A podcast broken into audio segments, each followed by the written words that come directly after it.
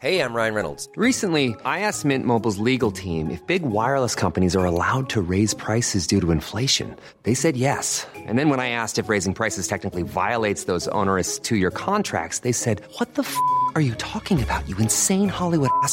So to recap, we're cutting the price of Mint Unlimited from $30 a month to just $15 a month. Give it a try at mintmobile.com slash switch. $45 upfront for three months plus taxes and fees. Promo rate for new customers for limited time. Unlimited more than 40 gigabytes per month. Slows. Full terms at mintmobile.com.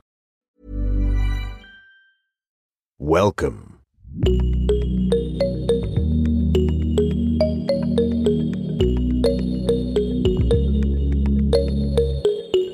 Salut, salut, c'est Anne Fleur, la créatrice de Génération Podcast. C'est la Saint-Valentin. Alors certains vont dire que c'est une fête commerciale, et ils n'auraient pas complètement tort. D'autres diront qu'on a tous besoin d'amour, et j'ai envie de dire que eux non plus n'auront pas tout faux. Saviez-vous que quand j'ai rencontré mon mari, il y a 14 ans déjà, je lui ai formellement interdit les dîners aux chandelles et la Saint-Valentin. À l'époque, j'en étais convaincue, ce n'était pas mon truc. Et puis en vieillissant, ben, on change, faut croire. Je vis à Boston, aux États-Unis, et ici, la Saint-Valentin, c'est la fête de l'amour et de l'amitié. Alors, on écrit des cartes pour remercier les amis, les voisins, les profs, au moins autant que les amoureux. Alors, bien sûr, c'est les États-Unis, donc on est aussi au pays où tout le monde cohabite, donc forcément, il y a des excès. Mais aujourd'hui, j'ai envie de fêter la Saint-Valentin américaine et donc de fêter les liens forts qui nous unissent à d'autres. Pour l'occasion, j'ai décidé de vous parler d'amour donc, et surtout d'amour dont on n'entend pas ou peu parler. Dans l'épisode d'aujourd'hui, je vous parle donc d'infidélité, de différence d'âge, de famille extraordinaire, mais surtout, surtout, d'amour avec un grand A. Si vous allez faire un tour sur le site internet du podcast, www.écoutegénérationpodcast.com, vous trouverez encore d'autres recommandations que vous avez partagées avec moi cette semaine, c'est juste que je n'ai pas pu toutes les inclure dans l'épisode. Allez hop, allume ton chandelier, mets en route ta musique de shop et c'est parti pour cette sélection spéciale Saint-Valentin. Bonne écoute.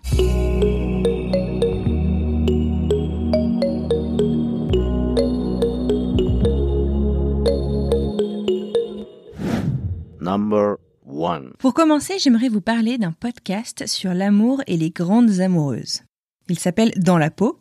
Merci Marie pour la recommandation. Ce podcast a été créé l'année dernière pour la Saint-Valentin par RFI et il est animé par Frédéric Lebel. Ce podcast vous propose cinq épisodes, cinq histoires, cinq personnages, cinq femmes fortes qui nous racontent leur vie d'amoureuse. Leur longue vie d'amoureuse même. Elles ont toutes entre 70 et 92 ans et sont bien loin de nous faire la leçon.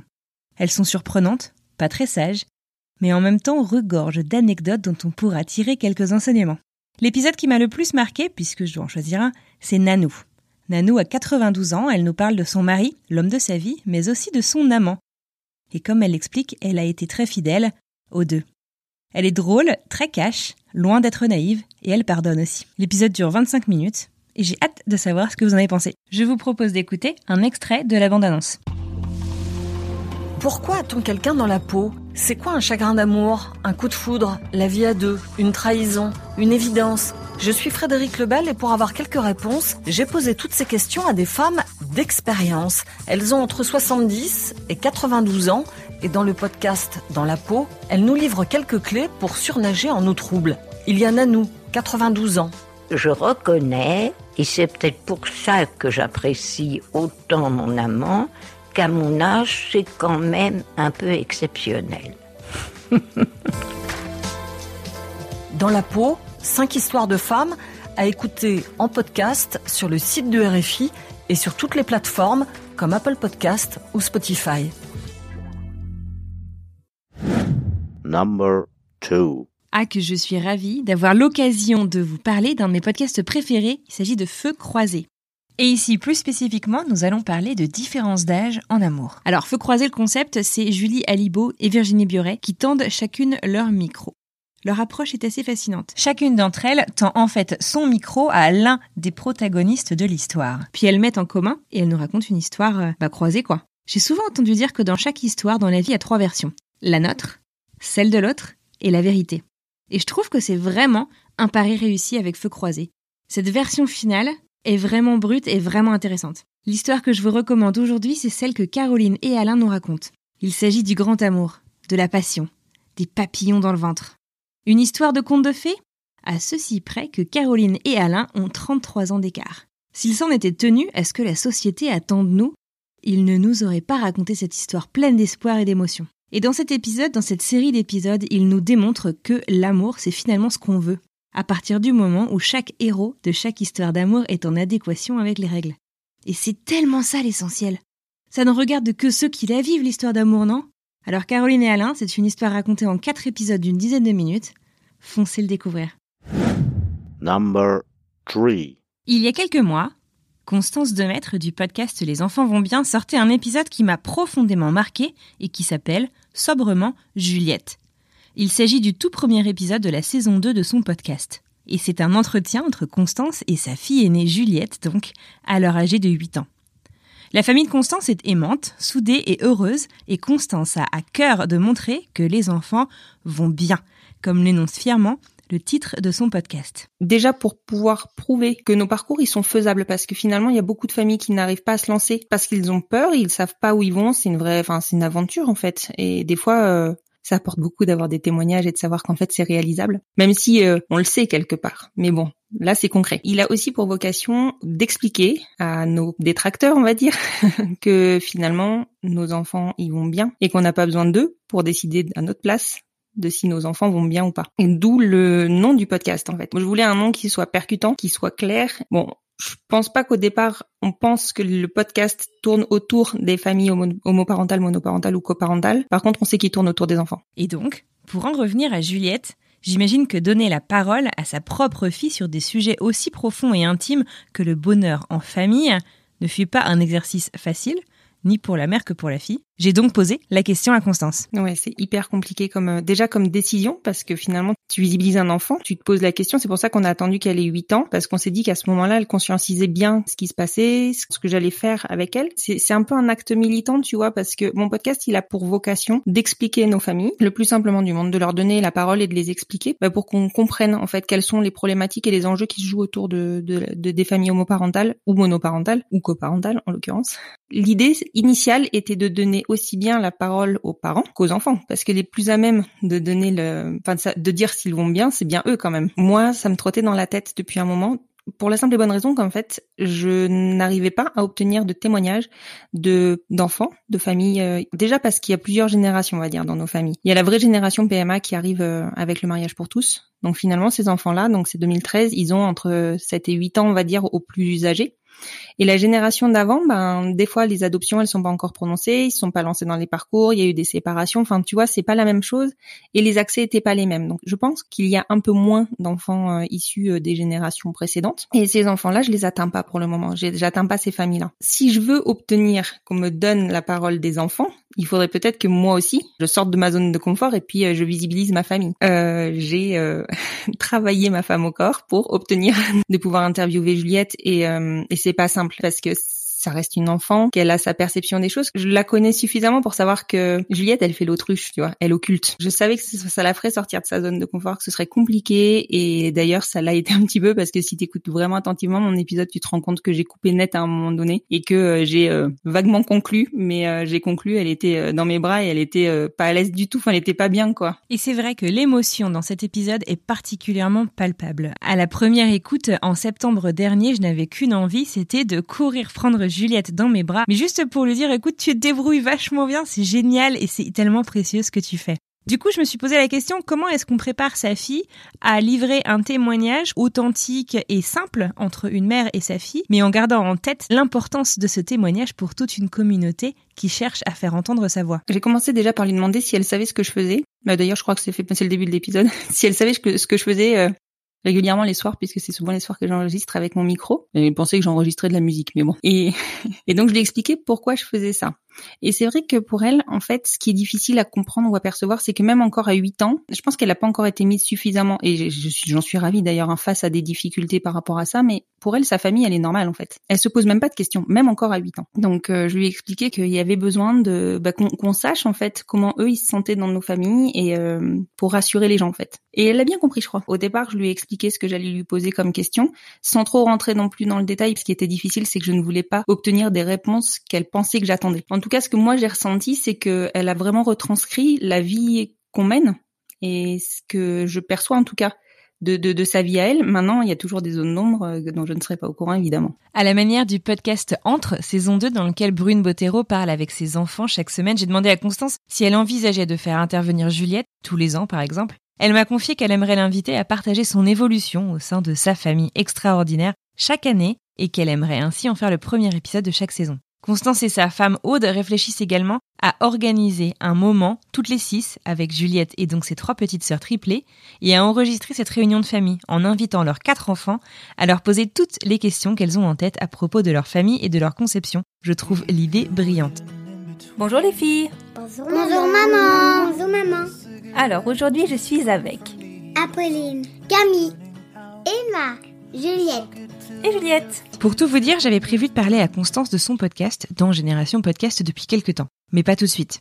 Sauf que ce qui est en train de se jouer au niveau du Sénat et de l'Assemblée nationale actuellement en France me donne vraiment envie de faire du bruit et de contribuer à faire connaître sa famille et son histoire. Je lui ai donc demandé de nous raconter où on en était. Donc en fait, il y a une, une nouvelle loi bioéthique qui a été écrite. La grande révolution de cette loi bioéthique, c'était de donner l'accès à la PMA à toutes les femmes pour donner les mêmes chances à, tous les couples d'accéder à la parentalité. Donc l'article premier de cette loi, l'accès à la PMA pour toutes les femmes. Donc il y avait euh, femmes seules et couples de femmes. Il y a tout ce qui découle de ce premier article. Vraiment le, thème de la filiation parce que chez nous, on, on doit encore adopter nos enfants on a un délai à respecter et cette filiation qui n'est pas directe, elle est hyper problématique, notamment dans des cas de séparation. Il peut arriver, comme dans n'importe quel cas de séparation, enfin s'il y a mésentente, Aujourd'hui, un couple hétéro qui se sépare sans être marié, précisons-le, sans, sans aucun lien finalement, hormis un livret de famille en commun, il n'y a pas un père ou une mère qui pourrait partir avec son enfant sans, sans laisser l'accès à l'enfant à l'autre. Un tribunal ne validerait jamais ça. En tout cas, il y aurait un droit de visite, même s'il n'était pas respecté, il y aurait un droit de visite accordé. Mais dans nos couples, c'est pas le cas.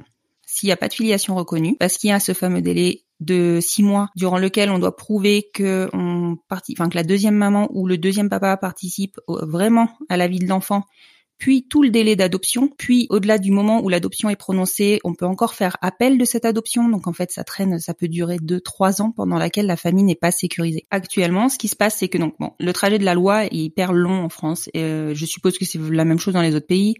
Mais chez nous, elle doit être écrite, votée par l'Assemblée nationale, etc., etc. Enfin, ça, il y a trois tours comme ça avant que la loi soit prononcée. Donc en première instance, euh, sur le premier passage à l'Assemblée nationale, la loi elle a été passée évidemment puisque, enfin, elle a été relativement passée en bloc comme elle avait été écrite. Le Sénat l'avait un peu corrigée, mais sans plus. Ah oui, j'ai oublié de te préciser qu'il y avait aussi une notion qui est hyper importante de l'égalité à l'accès à la PMA, aussi bien pour les couples hétérosexuels que pour les couples homosexuels, puisque nous on a aussi une infertilité, certes sociale comme on peut dire, ou mécanique parce qu'en fait, bah nous on n'est peut-être pas stérile, mais peut-être qu'on l'est en fait. C'est ça aussi le truc, c'est que malgré tout, si on était stérile, on ne pourrait accéder à ce remboursement. Le gros enjeu, c'est vraiment cette égalité d'accès à la PMA en tout cas d'accès à la parentalité pour tous les couples. Et donc sur le deuxième tour au Sénat, le texte a été complètement détricoté au point que la semaine dernière, la gauche a décidé que comme le texte était détricoté, ben, elle ne se prononcerait pas.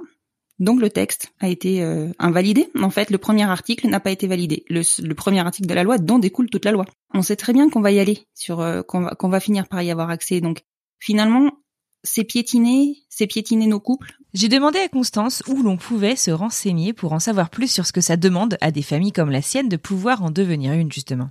Elle m'a conseillé d'aller faire un tour du côté d'Instagram et de suivre le hashtag famille homoparentale, par exemple. Je vous conseille également d'aller faire un tour sur sa page à elle, at les enfants vont bien podcast, et comme Génération Podcast est un podcast de recommandation de podcast, je lui ai demandé de nous conseiller un autre épisode pour en savoir plus. Moi, j'aurais dit l'épisode 1 de la saison 1 de son podcast qui est en fait son histoire et dans lequel j'ai été sensibilisée moi-même en tant que femme hétéro et peut-être un petit peu ignorante de fait. Elle explique très bien en fait le parcours que elle et sa femme ont dû vivre, ont dû poursuivre pour devenir maman légalement et donc euh, tout le processus d'adoption qui en a découlé les épisodes qui sont les plus intéressants, je pense, c'est l'ensemble des épisodes que j'ai enregistrés avec euh, Maître Berdo et Maître euh, Duré. Et ensuite, il y a évidemment donc Stéphanie que j'ai enregistré, donc à Demande à tes mères. Constance recommande également d'écouter l'épisode sur l'adoption de pupilles d'État qui était jusqu'alors impossible pour les couples homosexuels. Il s'agit de l'épisode 2 saison 2. Je vous mets tout ça dans les notes de l'épisode. Alors voilà, j'espère que cet entretien vous aura donné envie d'écouter l'histoire de Juliette et de sa famille. C'est un entretien court et magnifique, vraiment plein d'amour. Mais alors pourquoi est-ce que j'ai tenu à vous en parler dans un épisode spécial Saint-Valentin? Alors tout d'abord, je vous avais prévenu, je voulais mettre en lumière des histoires d'amour différentes dont on n'entend pas parler tous les jours. Mais aussi parce que c'est une histoire d'amour justement, et que pour certaines familles, l'amour ne suffit pas toujours pour se construire. L'épisode de Juliette dure 18 minutes, je vous mets le lien d'écoute dans les notes de l'épisode. Et je vous propose un petit extrait avant de nous quitter. Juliette, est-ce que tu peux te présenter? Je m'appelle Juliette et je suis avec deux mamans et trois petites sœurs. Pour moi, une famille, c'est euh, des personnes, euh, plusieurs personnes qui s'aiment dans une seule maison et après qui parlent et, aussi qui se lisent des histoires et et une famille c'est avec deux avec des mamans ou ou une maman un papa ou deux papas et des enfants des fois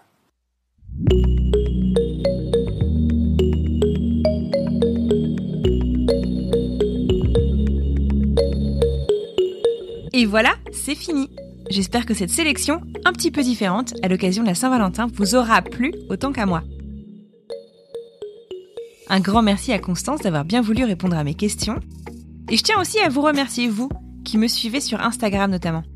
Quand j'ai eu l'idée de cette sélection, il y a vraiment quelques jours, vous m'avez envoyé des dizaines de suggestions. J'ai pas pu toutes les mettre dans l'épisode, parce que j'essaie de me tenir vraiment à trois recommandations par épisode, mais elles sont pour la plupart sur l'article que j'ai dédié à la Saint-Valentin sur mon blog. Alors direction www.écoutegénérationpodcast.com pour les retrouver. Sinon, n'oubliez pas que toutes les recommandations du podcast sont dans la playlist Spotify qui s'appelle Génération Podcast La Playlist. Sur ce, écoutez, je vous souhaite une très joyeuse Saint-Valentin, que vous soyez seul ou accompagné, l'essentiel, c'est d'être bien dans ses baskets et d'aimer à sa manière. On se retrouve la semaine prochaine pour un nouvel entretien de l'autre côté du micro avec Fabrice Florent, des podcasts Histoire de Daron, de mecs et de succès. Bon dimanche.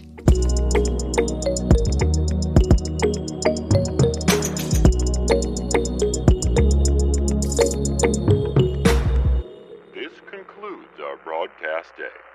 Good night, and God bless America. Bonjour, c'est Emmanuel Saint-Martin.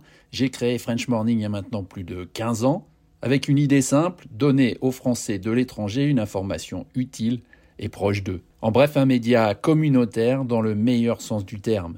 Plus d'une vingtaine de journalistes participent à cette mission et partagent notre motto, être sérieux sans se prendre au sérieux. Alors si vous voulez les soutenir dans leur travail, rendez-vous sur frenchmorning.com pour vous abonner. Nous n'existons que pour et par når de ikke dør.